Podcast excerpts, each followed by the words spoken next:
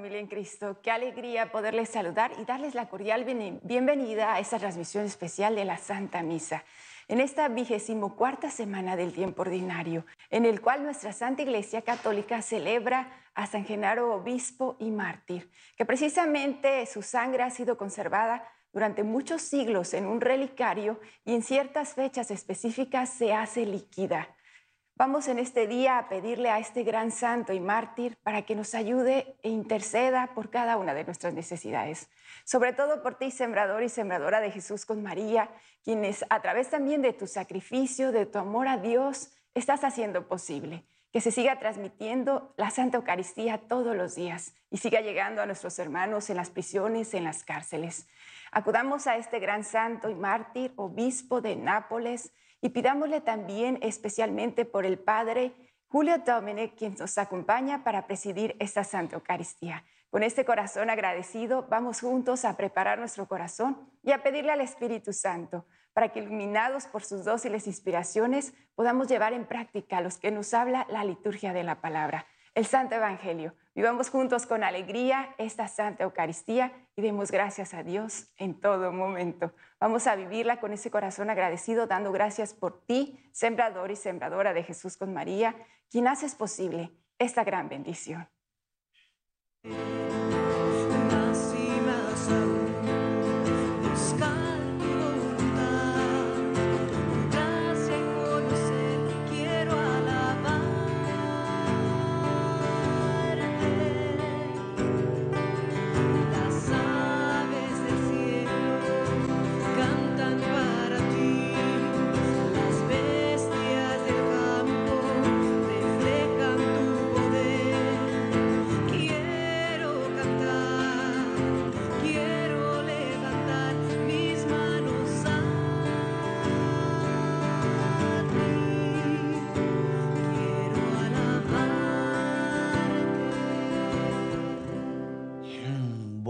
Días. Buenos días, Padre. Vamos a celebrar hoy a San Genaro. Es el mm, de los primeros mártires. En el año 305 es cuando lo echaron a los osos, dice la tradición, que así murió.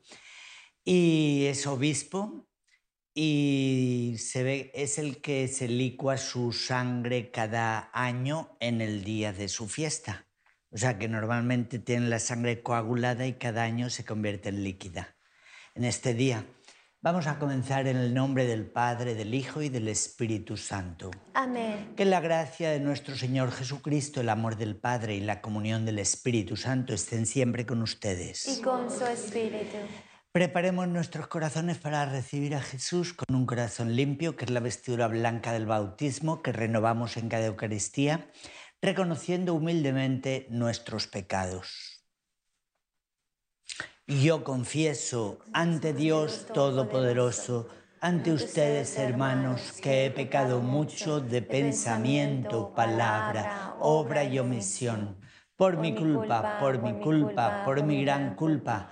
Por eso ruego a Santa María, siempre Virgen, a los ángeles, a los santos, a ustedes hermanos, que intercedan por mí ante Dios nuestro Señor. Dios Todopoderoso tenga misericordia de nosotros, perdone nuestro pecado y nos lleve a la vida eterna. Amén.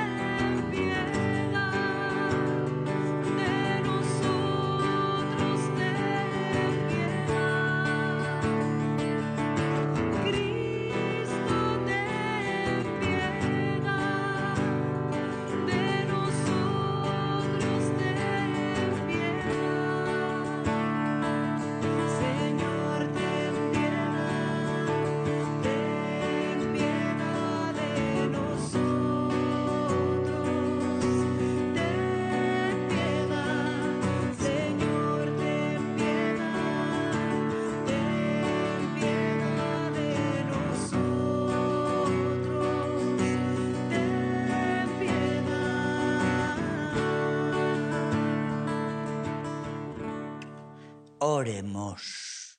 Dios nuestro, que nos concedes venerar la memoria del mártir San Genaro, concédenos gozar de su compañía en la eterna bienaventuranza. Por nuestro Señor Jesucristo, tu Hijo, que vive y reina contigo en la unidad del Espíritu Santo y es Dios por los siglos de los siglos. Amén.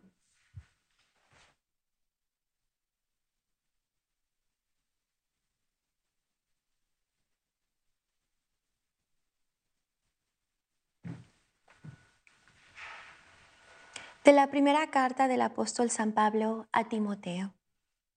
Hermano, es cierto que aspirar al cargo de obispo es aspirar a una excelente función. Por lo mismo, es preciso que el obispo sea irreprochable, que no se haya casado más que una vez, que sea sensato, prudente, bien educado, digno, hospitalario, hábil para enseñar, no dado al vino ni a la violencia, sino comprensivo, enemigo de pleitos y no ávido de dinero, que sepa gobernar bien su propia casa y educar dignamente a sus hijos. Porque, ¿cómo podrá cuidar de la iglesia de Dios quien no sabe gobernar su propia casa? No debe ser recién convertido no sea que se llene de soberbia y sea por eso condenado como el demonio. Es necesario que los no creyentes tengan buena opinión de él, para que no caiga en el descrédito ni en las redes del demonio. Los diáconos deben, asimismo, ser respetables y sin doblez, no dados al vino, ni a negocios sucios. Deben conservar la fe revelada con una conciencia limpia, que se les ponga a prueba primero y luego, si no hay nada que reprocharles, que ejerzan su oficio de diáconos.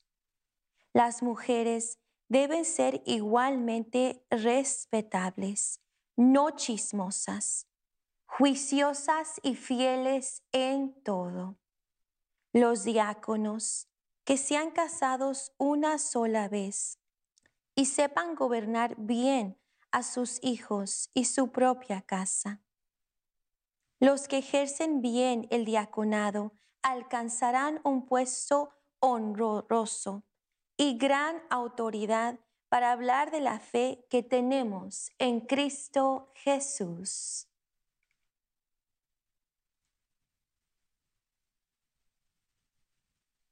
Palabra de Dios.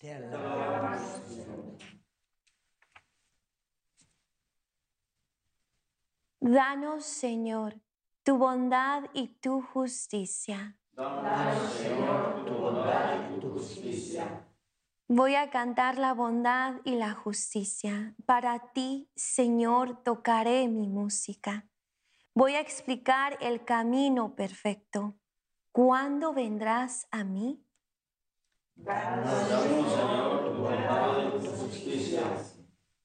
Quiero proceder en mi casa con recta conciencia.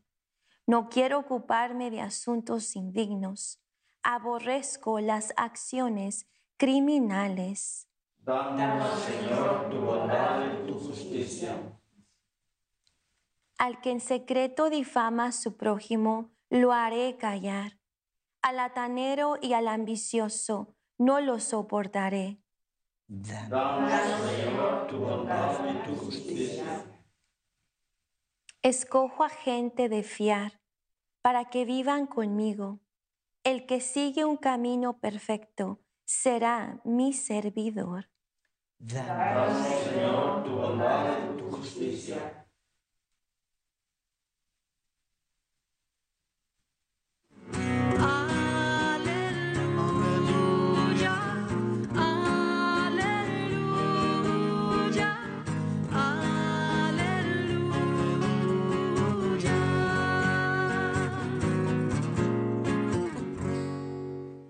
Un gran profeta ha surgido entre nosotros. Dios ha visitado a su pueblo.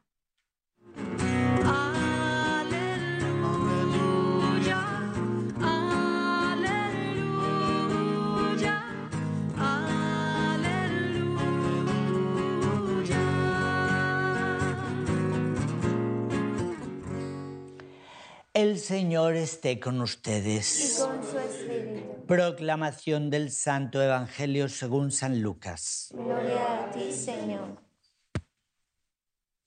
En aquel tiempo se dirigía Jesús a una población llamada Naim, acompañado de sus discípulos y de mucha gente.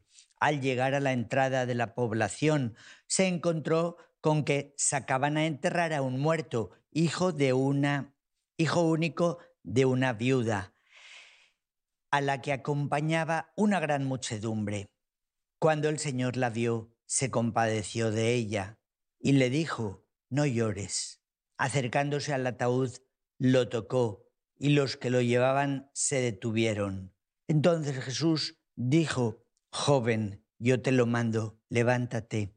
Inmediatamente el que había muerto se levantó y comenzó a hablar. Jesús se lo entregó a su madre. Al ver esto, todos se llenaron de temor y comenzaron a glorificar a Dios diciendo, un gran profeta ha surgido entre nosotros, Dios ha visitado a su pueblo. La noticia de este hecho se divulgó por toda Judea y por las regiones circunvecinas. Palabra del Señor. Gloria a ti, Señor Jesús.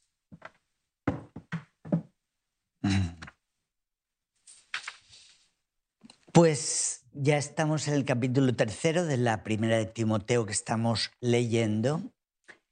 Y, hoy vemos las recomendaciones que le da a los obispos y a los diáconos y a las mujeres, dice, tal vez se refiera a las esposas de obispos y diáconos. Así que son recomendaciones de la moral cristiana que todos conocemos, manejamos bastante bien, sabemos que son muy entendibles todas ellas, eh, que el obispo sea sensato, prudente, bien educado, digno, hospitalario, hábil para enseñar, puesto que su carisma es la enseñanza, el gobierno de la iglesia, no dado al vino ni a la violencia, ¿no? Porque ya, pues para nosotros eso es pan comido. Estas recomendaciones es como lo obvio, ¿no? Dices, solo faltaba que el obispo estuviera por ahí ensarzado en borracheras o en peleas. No, pues sabemos que lo que es, es, escandaliza y lo que conviene y lo que no conviene es bastante claro.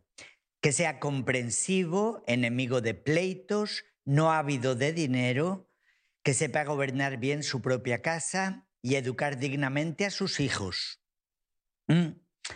Y, algo parecido dice del diácono. También les dice casados una sola vez. Eh, esto es algo pues, que era normal en ese tiempo. El judaísmo no era una virtud especialmente reconocida la castidad. Lo normal era que todo el mundo estuviera casado, era algo normal. Inclusive las autoridades religiosas judías pues eran casados y entonces así comenzó la iglesia. También, si no, no hubieran podido ni, ni siquiera tener suficientes presbíteros o, obispos. Fue después de unos pocos siglos cuando ya había vida consagrada, cuando ya había monjas, monjes, monasterios que hacían votos de castidad también, y había sacerdotes que venían de esa vida consagrada, y el obispo empezó a ver que era mucho mejor los sacerdotes consagrados en exclusiva para llevar la iglesia. Como dijo San Pablo en 1 Corintios 7, él recomienda a San Pablo el, mantenerse mmm, solteros o célibes para no estar divididos entre agradar a la mujer y agradar al Señor. Dice, porque el casado se preocupa de agradar a su esposa. Y por eso él mismo recomienda, dice, si no están casados es mejor que se queden así, sin casarse.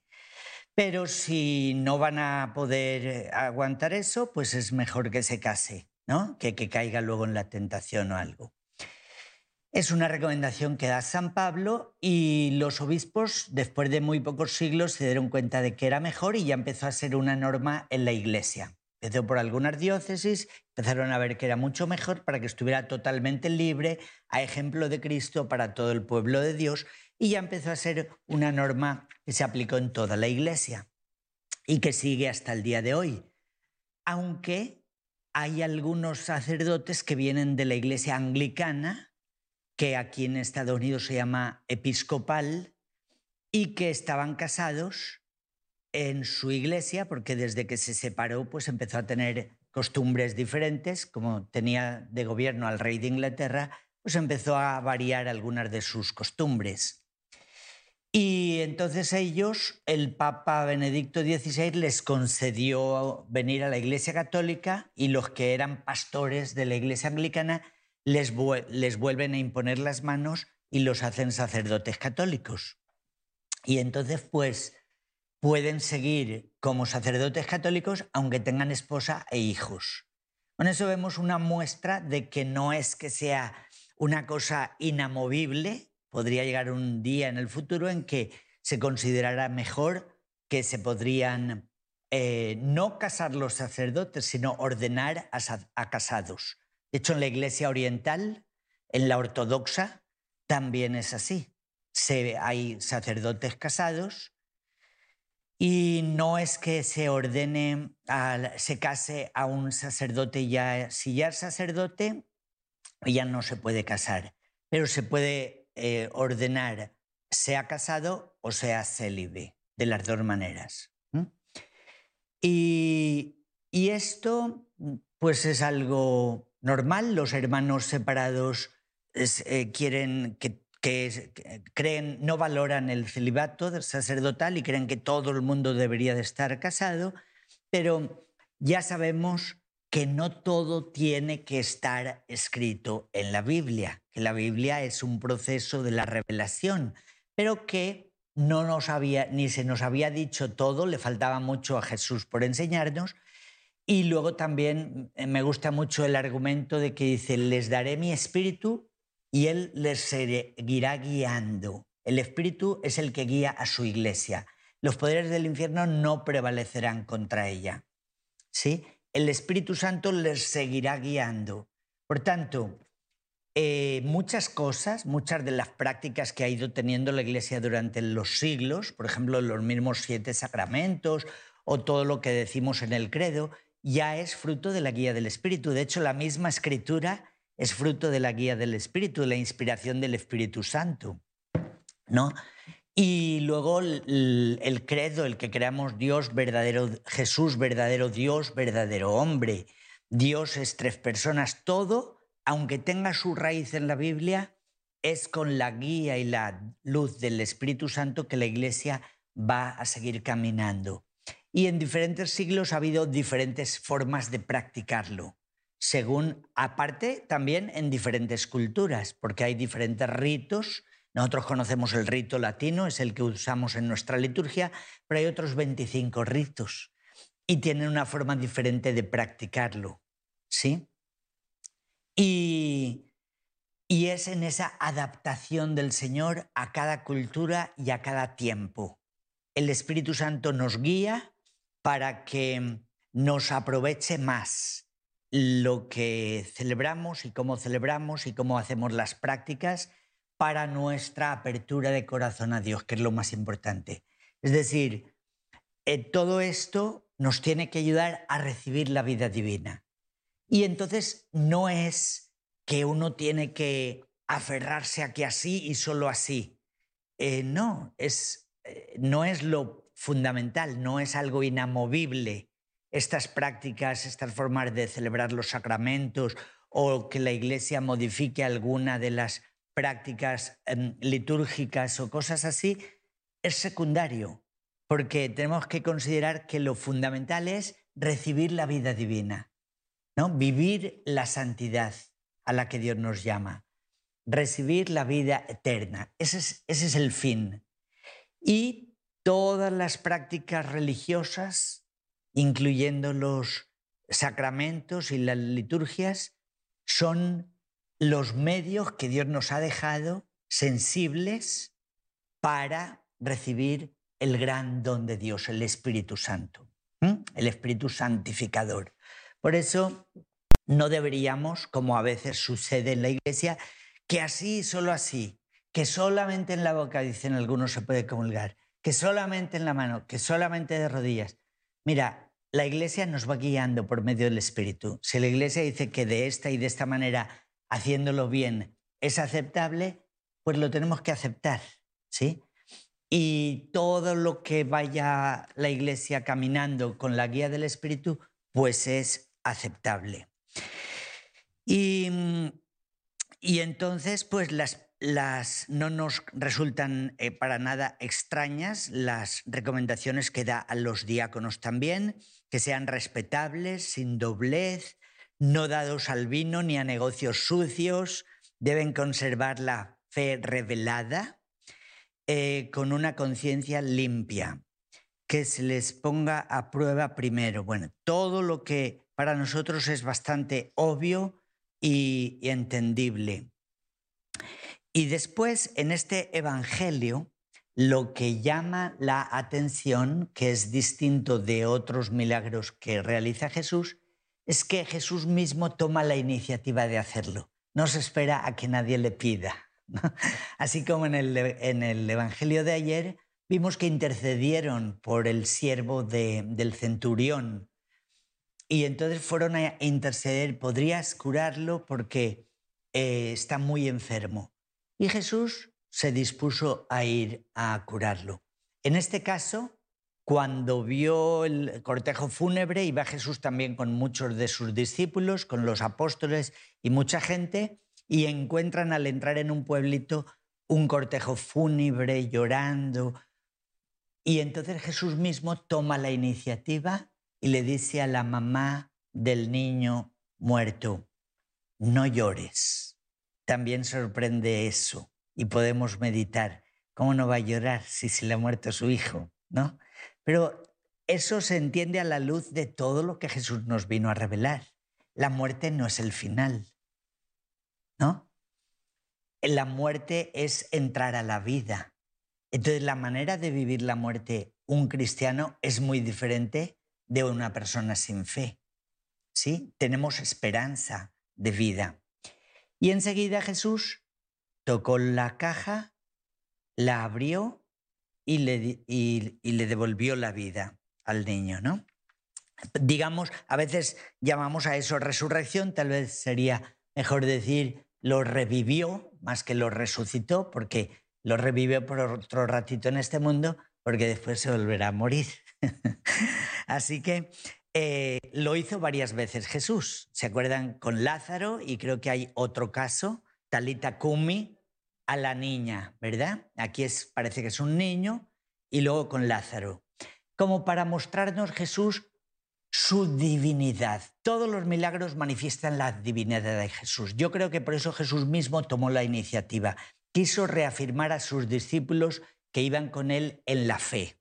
Quiso manifestar que él era Dios, que, sus palabras eran fidedignas. ¿no? Eso debería de darnos una total confianza en Jesús y en todas sus enseñanzas, porque Él tiene, Él es Dios, o sea, ¿quién más puede resucitar a un muerto, dar la vista a un ciego o sanar a, un leproso? Todos los milagros de Jesús, calmar la tempestad, manifiestan su divinidad. Y entonces, si Dios el que me está hablando, si Él tiene poder sobre la muerte, pues lo que me diga es lo que tengo que hacer y no otra cosa. Debo de fiarme más de Él que de mí mismo o de cualquier persona de este mundo. Tengo que fiarme de Jesús completamente. Y, y vemos cómo los hombres, con la ciencia, los estudios, nuestros esfuerzos, nuestros adelantos, vamos superando limitaciones humanas, ¿no? Que para no tener que subir la escalera inventamos un elevador, que para eh, el calor pues ponemos aire acondicionado y vamos haciéndonos la vida más fácil. vamos eh, conquistando contra las enfermedades. Todavía faltan muchas que, que, no sabemos ni de dónde vienen ni para dónde van. todavía hay muchas enfermedades incurables que la ciencia todavía no descubre cómo curarlas. Pero ahí vamos, hemos avanzado muchísimo y hemos resuelto muchísimos problemas y muchísimas enfermedades. Sin embargo, la muerte, ahí sí, ahí sí, ahí sí no. Ahí sí no, nunca va a descubrir el hombre un, un, remedio como para la muerte, ¿no? Solamente Dios, solamente Dios es el que tiene poder sobre la muerte. Y en todo el Antiguo Testamento y en todas las religiones, ningún hombre ha manifestado poder sobre la muerte, solamente Dios. Y por tanto es una manifestación muy clara de que Jesús no era solamente un hombre, sino que era Dios, ¿no? Dios, hombre verdadero y Dios verdadero, como decimos en el credo. Y, y entonces, ante esa, esa revivificación o, o resurrección, eh, la gente quedó sorprendida, glorificando a Dios. Un gran profeta ha surgido entre nosotros. Dios ha visitado a su pueblo, exclamó la gente, ¿no? Y entonces divulgaron la noticia por toda Judea y las regiones circunvecinas, como se puede, se puede eh, imaginar. Uno, que ese tipo de noticias rápido se, se propagan. Vamos a pedir a Jesús que nos ayude a, también nosotros tener esa fe firme, que iluminados por su palabra podamos confiar ciegamente en Él, que todo lo que Él nos dice no lo recibamos como simples consejitos humanos, sino que lo recibamos como verdadera palabra del dador de vida, del Señor que nos da la vida cada día, que es un milagro permanente que deberíamos de estar listos para hacer siempre lo que Él nos dice. Pidámosle esta gracia al Señor.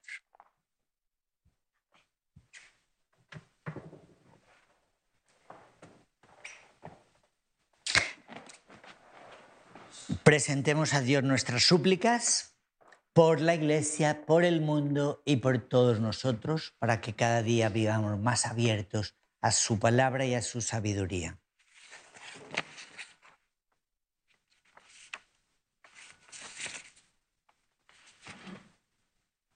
Por los cristianos militantes, por sus comunidades y por todos aquellos que empiezan a abrirse al Evangelio Oremos al Señor. Te rogamos, Señor. Por los que padecen largas noches de insomnio, por los accidentados que han quedado reducidos a la inactividad. Oremos al Señor. Te rogamos, Señor.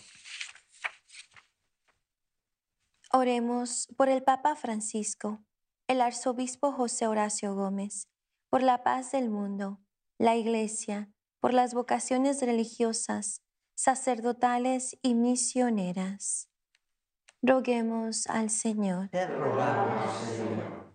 Oremos por el Padre Julio Dominic, quien preside esta Santa Eucaristía, para que el amparo de Nuestra Señora de Guadalupe, con la protección de San José y la fuerza del Espíritu Santo, lo sostengan cada día de su vida y bendigan a toda su familia. Roguemos al Señor. Te rogamos, Señor. Oremos por todos los sembradores y sembradoras de Jesús con María, por sus necesidades materiales, espirituales, por cada una de sus familias, pues gracias a sus oraciones y ofrendas continuamos con los proyectos de evangelización a través de la televisión, radio y plataformas digitales. Roguemos al Señor. Te rogamos, Señor. Oremos por todos los jóvenes, portadores de esperanza para la Iglesia y el mundo entero, para que por medio de este encuentro con Dios en nuestro próximo Congreso de Jóvenes, levántate, reciban la fuerza del Espíritu Santo y los convierta en instrumentos de salvación y fuente de luz para la humanidad. Roguemos al Señor. Te rogamos. En un momento de silencio, coloquemos en el corazón amoroso de Jesús y María nuestras intenciones personales.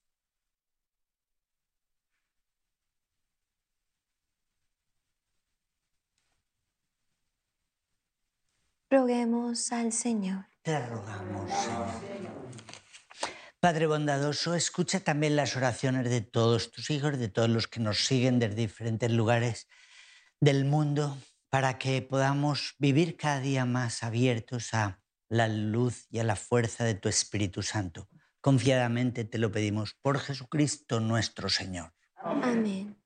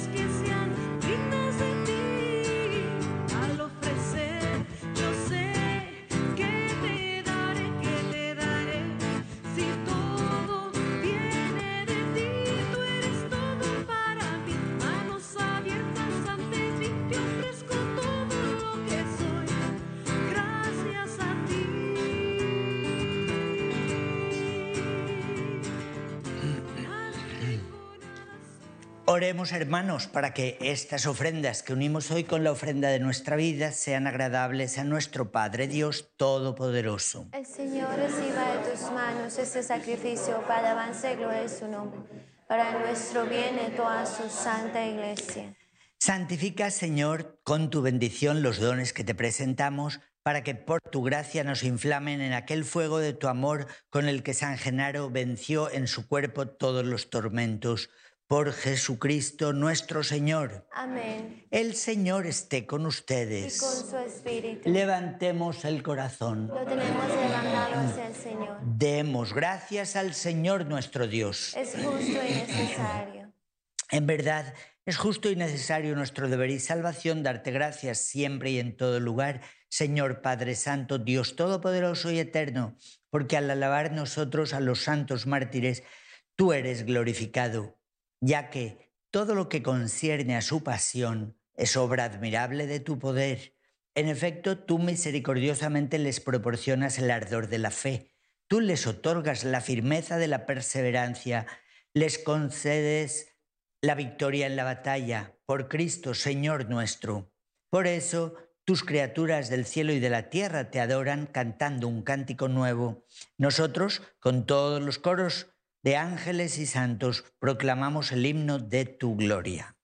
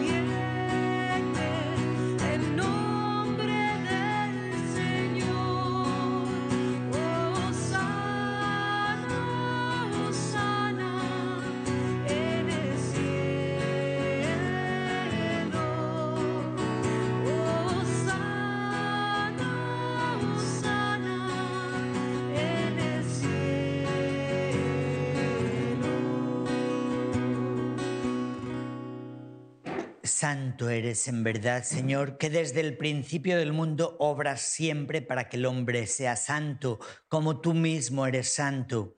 Pedimos que mires los dones de tu pueblo y derrames sobre ellos la fuerza de tu espíritu, para que se conviertan en cuerpo y sangre de tu amado Hijo Jesucristo, en quien nosotros también somos tus hijos. Aunque en otro tiempo estábamos perdidos y éramos incapaces de acercarnos a ti, nos amaste hasta el extremo. Tu Hijo, que es el único justo, se entregó a sí mismo a la muerte, aceptando ser clavado en la cruz por nosotros. Pero antes de que sus brazos extendidos entre el cielo y la tierra trazasen el signo indeleble de tu alianza, él mismo quiso celebrar la Pascua con sus discípulos. Mientras comía con ellos, tomó pan, dando gracias, te bendijo, lo partió y se lo dio, diciendo, tomen y coman todos de él, porque esto es mi cuerpo que será entregado por ustedes.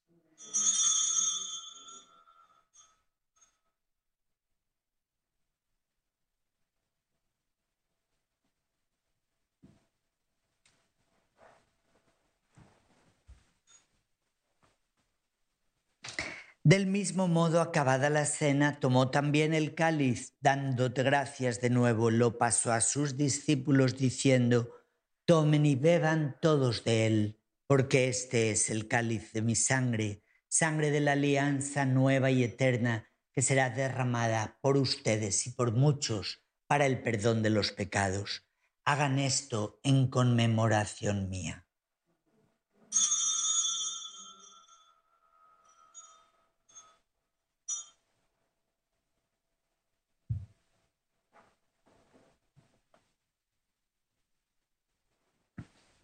Él es Dios con nosotros, el sacramento de nuestra fe.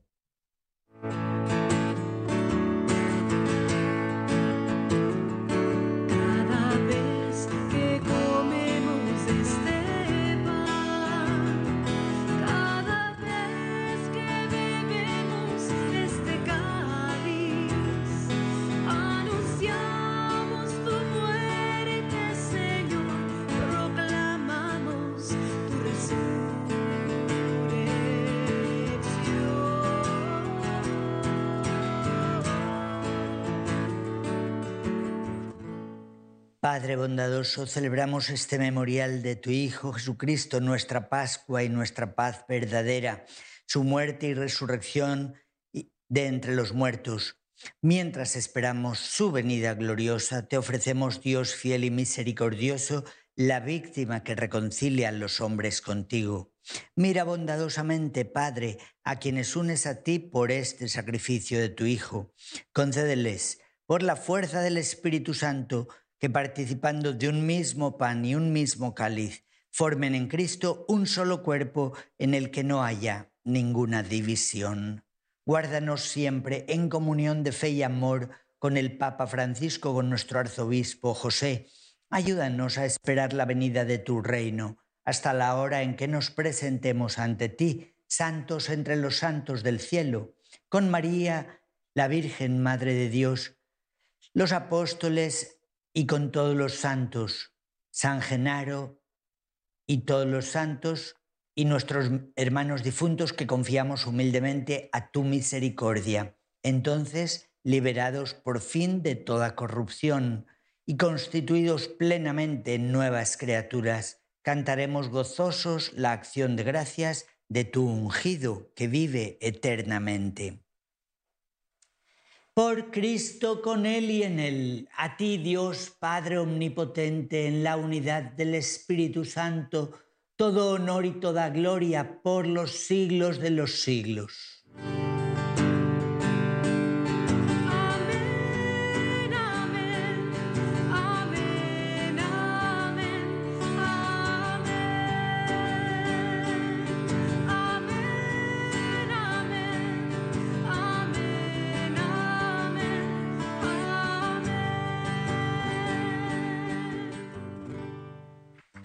Abiertos al Espíritu que nos hace hijos de Dios, nos atrevemos a decir, Padre nuestro que estás en el cielo, santificado sea tu nombre, venga a nosotros tu reino, hágase tu voluntad en la tierra como en el cielo.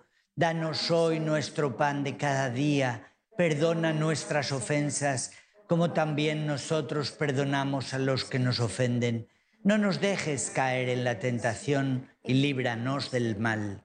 Líbranos, Padre bueno, de todo mal. Concédenos siempre tu paz y tu amor, para que vivamos libres de la ceguera del pecado, protegidos de todo temor o perturbación, mientras esperamos la gloriosa venida de nuestro Salvador Jesucristo. Tuyo el reino, el poder y la gloria por siempre, Señor. Señor Jesús, que hoy nos dices, como dijiste a tus apóstoles, la paz les dejo, mi paz les doy. No tengas en cuenta nuestro pecado, sino la fe de tu iglesia.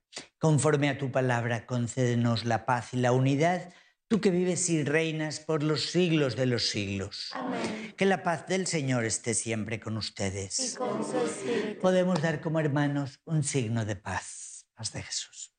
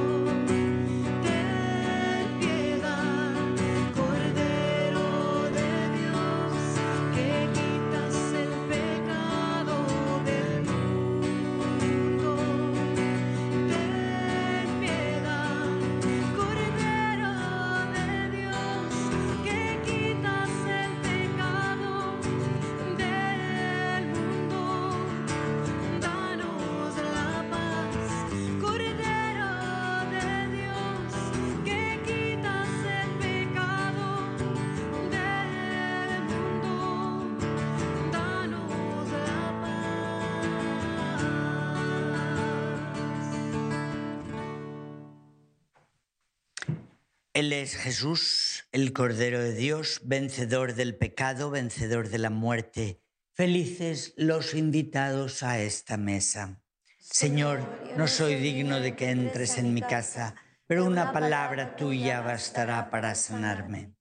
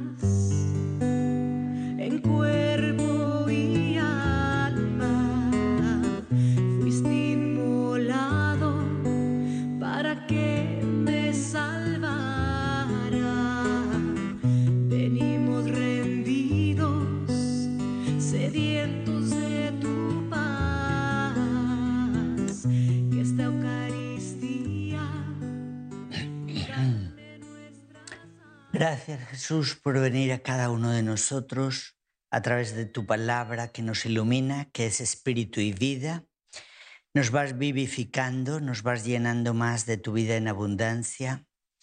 Gracias Jesús porque nos das también tu cuerpo para hacer tu morada en nosotros, para hacerte uno con nosotros, para, para irnos santificando. Y también vamos a hacer esta oración de comunión espiritual para todos los que no pueden recibirlo físicamente en este momento.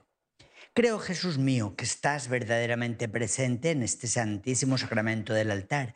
Te amo por encima de todas las cosas, deseo recibirte en mi corazón, pero no pudiendo hacerlo ahora sacramentalmente, pido que vengas al menos espiritualmente. Y como si ya te hubiera recibido, te abrazo en mi corazón y me uno completamente a ti. Por favor, no permitas que me separe de ti. Amén. Oremos. Que este santo sacramento que recibimos, Señor, nos comunique aquella fortaleza de espíritu que hizo a tu mártir San Genaro fiel en tu servicio y victorioso en su pasión. Por Jesucristo nuestro Señor. Amén. El Señor esté con Y ustedes. con su espíritu. Y que la bendición de Dios Todopoderoso, Padre, Hijo y Espíritu Santo descienda sobre ustedes. Amén. Podemos ir en paz. Demos gracias a Dios. Pasen un feliz día. Igualmente, Padre.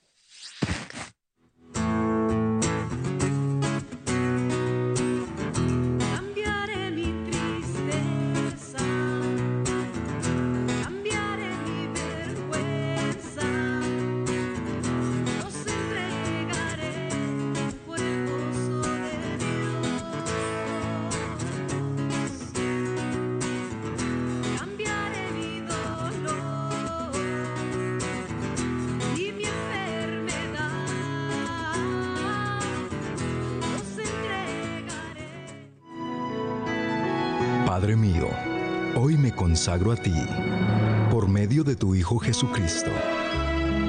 Que tu palabra se encarne en mí, para que a través de ella yo pueda conocer tus caminos.